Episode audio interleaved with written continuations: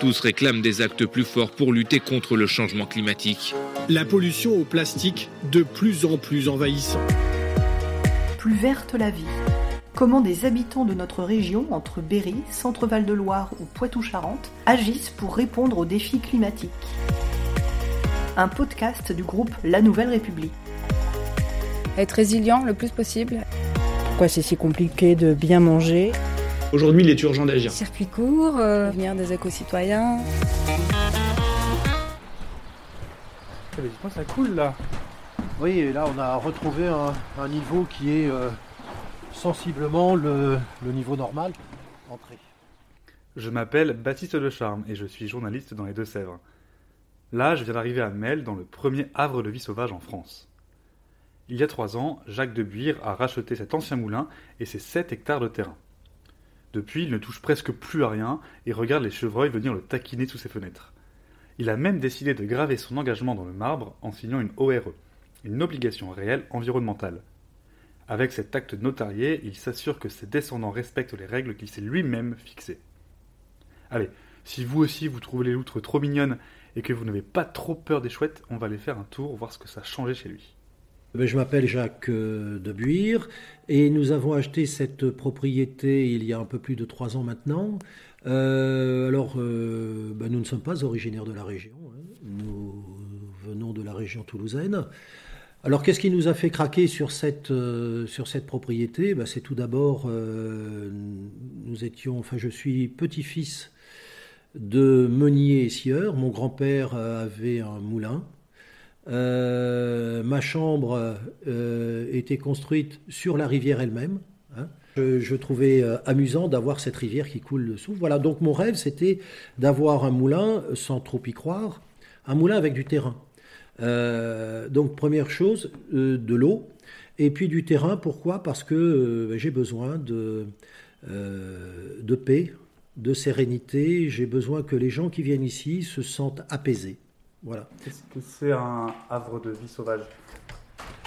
Alors, euh, havre de vie sauvage, c'est un endroit qui est dédié euh, à la nature, hein, que ce soit la nature animale, la nature végétale.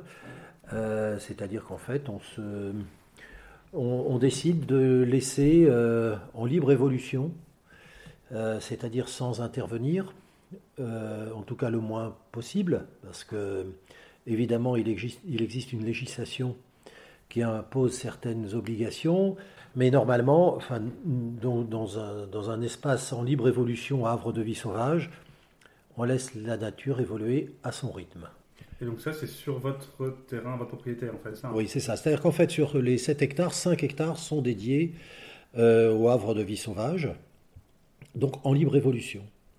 Euh, alors pour, pour euh, nous, en tout cas, euh, il n'existe pas d'espèce euh, plus importante qu'une autre. Hein. Alors c'est vrai qu'ici nous avons beaucoup de chance d'avoir des espèces qui sont relativement rares, que ce soit au niveau des mammifères, avec les loutres par exemple, qui sont photographiées régulièrement, avec, avec des espèces de papillons, hein, des libellules. Euh, il n'empêche que euh, celles-ci ne sont pas plus importantes que d'autres. Alors pourquoi euh, dis-je cela? C'est tout simplement parce que ce que nous craignons par-dessus tout, c'est que ce qui est ordinaire aujourd'hui devienne exceptionnel demain. Mais méfions-nous que, comment dirais-je, d'autres espèces plus courantes ne viennent à disparaître ça, la, la, disparition d'une espèce va très très vite. C'est comme ça que l'idée est venue, c'est-à-dire euh, en voyant les espèces disparaître, en, etc., que vous vous êtes dit, euh, là on met 5 hectares de côté euh, en, en oui. réserve en quelque sorte Alors oui, en fait, ce projet, je l'ai dans la tête depuis l'âge de 14 ans. Puisque bah, j'ai passé mon, mon enfance à l'étranger, au milieu du Sahara, et euh, ben là-bas, comme on l'imagine bien, dans un désert, il y a peu de, comment dirais-je, il y a peu de, euh, de, vie. En tout cas, il y en a, mais très peu. Et quand, quand on en trouve de la vie, quand on en voit, on est forcément attiré et passionné par ce qui se passe. Hein. Et lorsque on, rentre dans son pays, la France, et que l'on voit que le peu de respect quelquefois que certains font du vivant, euh, bah, je me suis dit à l'âge de 14 ans, euh, euh, voilà ma mission. Ma mission, c'est d'essayer de faire en sorte que on soit plus respectueux des espèces vivantes. et donc, je me suis toujours dit, dès que j'ai les moyens, eh bien, le, les moyens, le temps, eh bien, ce sera mon petit effet colibri. La deuxième chose qui m'a qui m'a beaucoup, enfin, qui, qui, a été décisif ici à Mel, c'est que dans la propriété que nous avons achetée, vous l'avez peut-être vu, mais à l'entrée de la propriété, vous avez euh, cinq magnifiques marronniers qui ont été euh, massacrés euh, avant que nous achetions cette propriété. Ils ont été massacrés, ils ont été taillés de façon inadmissible. Hein. et je pense qu'il ne suffit pas d'être propriétaire pour faire n'importe quoi chez soi.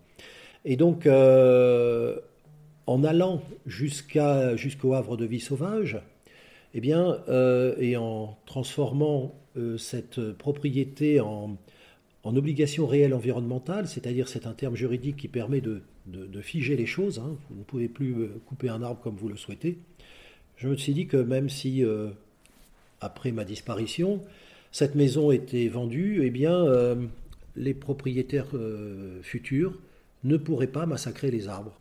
Donc ça a été l'élément déclencheur, ici ça a été cela, parce que Sinon, je pense que s'il n'y avait pas eu ces, arbres mutilés, euh, j'aurais mené la propriété à ma guise, sans forcément me projeter. Euh, est-ce qu'on ne dirait pas faire un petit tour, voir comment ça se concrétise Bien sûr, oui, bien sûr. Et là, vous n'avez pas trop souffert des inondations ici, ça a été jusqu'à la pierre. D'accord. Alors où est-ce qu'on va maintenant? Donc nous allons grimper, là, vous allez voir. On va découvrir un, autre endroit. Oui, alors les châtaigniers là qui étaient coupés. Euh, et voilà. Ils étaient derrière, c'est ça, hein, Voilà, c'est ça. Ils ont été coupés il y a 4 ans, 4 ou 5 ans, et voilà ce que ça donne au bout de 4-5 ans. Ils, vont, ils meurent les uns après les autres. Donc vous voyez que là j'ai replanté des espèces. Euh, et c'est des châtaigniers aussi que vous avez plantés? Non, justement, j'aurais aimé, mais avec euh, le réchauffement climatique, alors euh, ben, j'ai essayé de savoir quels étaient les arbres qui pourraient supporter de longues périodes sans eau. Donc trouver des arbres qui résistent à la sécheresse, donc au manque d'eau, euh, mais aussi à tout type de sol. Et donc, euh, après avoir hésité longuement, nous avons planté des micocouliers. Les micocouliers étant un arbre plutôt méditerranéen. Bon, à côté, c'est un peu l'autoroute là quand même. Oui, bah oui, ça c'est ça c'est l'inconvénient.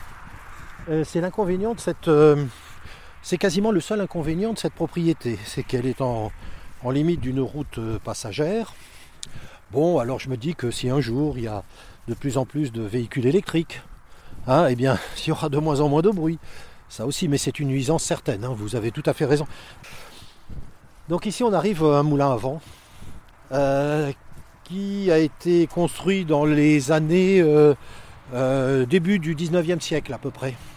Hein Et je voyais dessus, il y a marqué euh, chasse interdite. Ah oui. Ça vous y tenez, j'imagine? Oui, alors, alors oui. Ça fait partie, si vous voulez, c'est pas, c'est pas l'objectif. Enfin, l'objectif n'étant pas uniquement d'interdire la chasse. L'objectif, c'est que les animaux puissent vivre en toute quiétude. évidemment, ça passe par bah, l'absence de piégeage, de chasse. Voilà, ça c'est. On ne peut pas, effectivement, on ne peut pas venir chasser chez nous euh, parce que ce serait toute la démarche serait euh, anéantie si on pouvait faire des battues ou voilà. Donc ici, on voilà ce qu'on veut.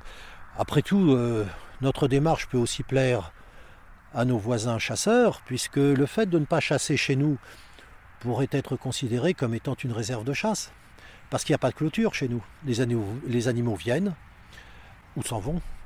À leur guise. Personne n'est enfermé ici, hein, donc euh, bah, à chacun de savoir comment il peut, euh, il peut évoluer sereinement. Hein. Des panneaux ont déjà été arrachés, certains récemment, très récemment, euh, la semaine dernière.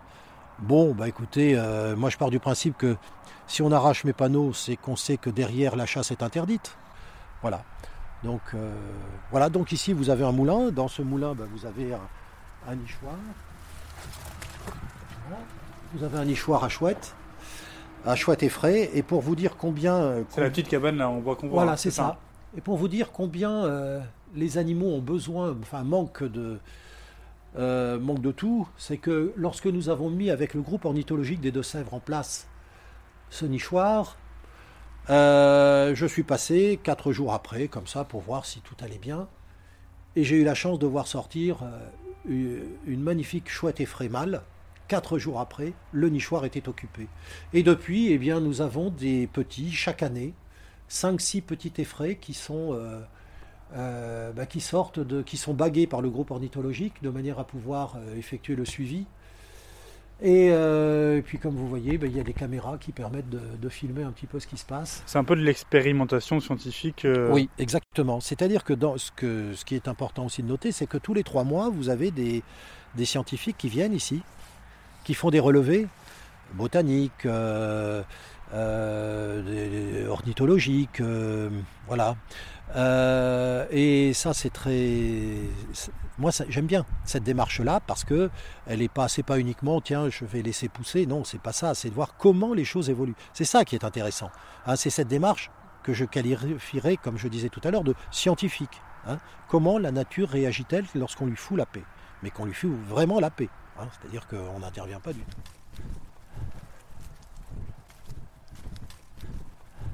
Vous voyez en fait les premières conséquences positives de, Oui, de la non-intervention en fait Tout- sur Tout ce, est là- ce terrain, ouais. exactement, exactement. Je vois, je vois euh, les choses évoluer euh, d'année en année, de jour en jour, hein, de euh, voir des, des espèces que je ne voyais pas avant ou d'entendre des chants que je n'entendais pas avant. C'est un faucon cresserelle, voilà. Et donc, voilà, la vie, la vie suit son cours. Alors où est-ce qu'on va maintenant euh Alors ben, on va s'approcher un petit peu des zones humides. Je vais montrer un petit peu à l'endroit, à quel endroit nous avons euh, photographié les loutres. Alors vous voyez là sur le mur, il y a les nichoirs à chauve-souris également, là-haut, D'accord, ouais.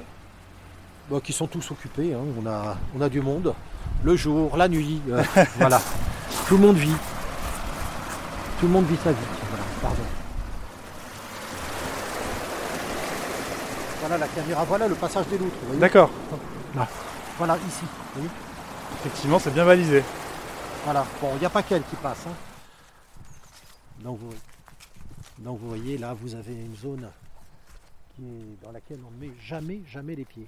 hein. Euh, Il y a plein de ronces, ceci dit. euh, il y a plein de ronces. Justement, les ronces sont excessivement riches euh, parce qu'elles permettent aux animaux de se protéger, euh, de faire leur nid, de se nourrir. Euh, c'est, vous, vous comprendrez que là-dedans, il y, a, il y a une vie. Il y a une vie qui est, qui est intense. Ah bah là, il y a un peu de charagon là. Oui, oui, bah oui, oui, il est, il est- bah, même chose. Bah, écoutez, euh, il va bien. Il est bien portant. Il est bien portant, lui. Euh, voilà, il y a des nichoirs également pour aider les oiseaux à trouver un abri. C'est pas parce que c'est en libre évolution que vous faites rien du tout dedans. Non. Il y a des mangeoires, il y a des, Oui. des abris. Oui, alors normalement, je devrais rien faire. hein. Mais je le faisais avant. Je j'aide. En fait, je mets, je mets des nichoirs pour permettre aux oiseaux, puisque euh, bah, il y a de moins en moins de haies, il y a de moins en moins de, de murets. Parce que dans les murets aussi, il y, a, des intérêts à avoir des murs en pierre, etc. Mais euh, on supprime. hein. Alors, vous voyez, par exemple, on parlait des obligations. J'ai une obligation d'entretien du bief.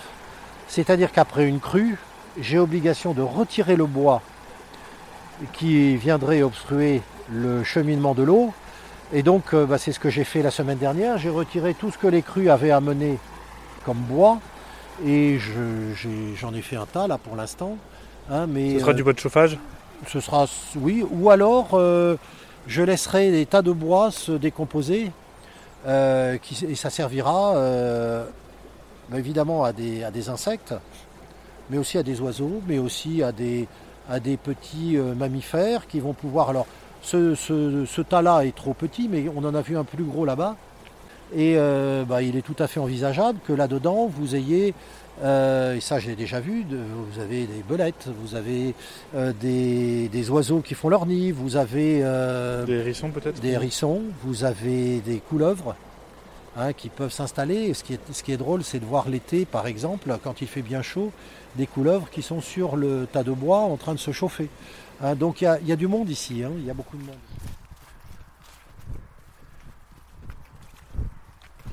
Vous avez un petit troglodyte là dans les, dans les ronces, là un peu plus. Vous voyez là Attends, Ah oui. c'est un troglodyte Non, ou un rouge-gorge. C'est un rouge-gorge, pardon, excusez-moi, c'est un rouge-gorge.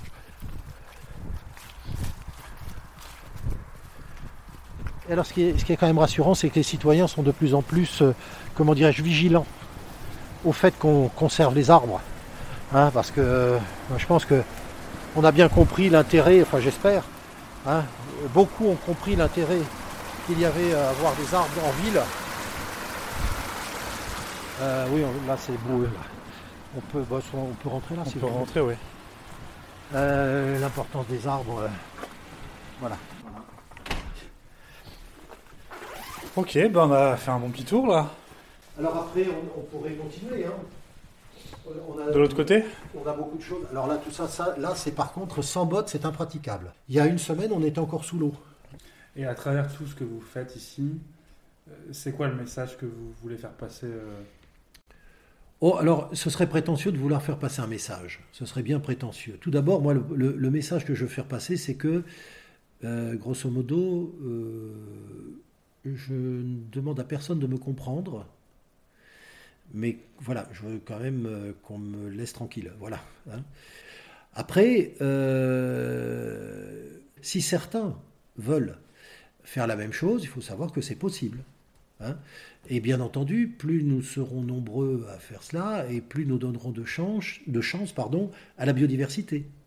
Euh, la gestion de la nature, pour moi, euh, c'est presque un oxymore. C'est-à-dire qu'en fait, euh, il y a peut-être incompatibilité.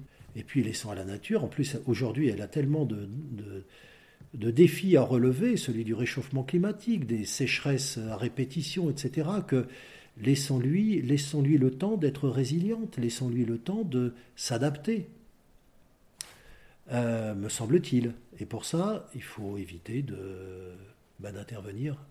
On a déjà fait suffisamment de dégâts en intervenant. hein. Par contre, si j'ai un seul message à faire passer, c'est que, si possible, gardons ce qui nous reste. On ne devrait pas. Vous savez, on nous parle d'écoterrorisme. Quand je vois la façon dont certaines haies sont arrachées, des centenaires, quelquefois plusieurs fois centenaires,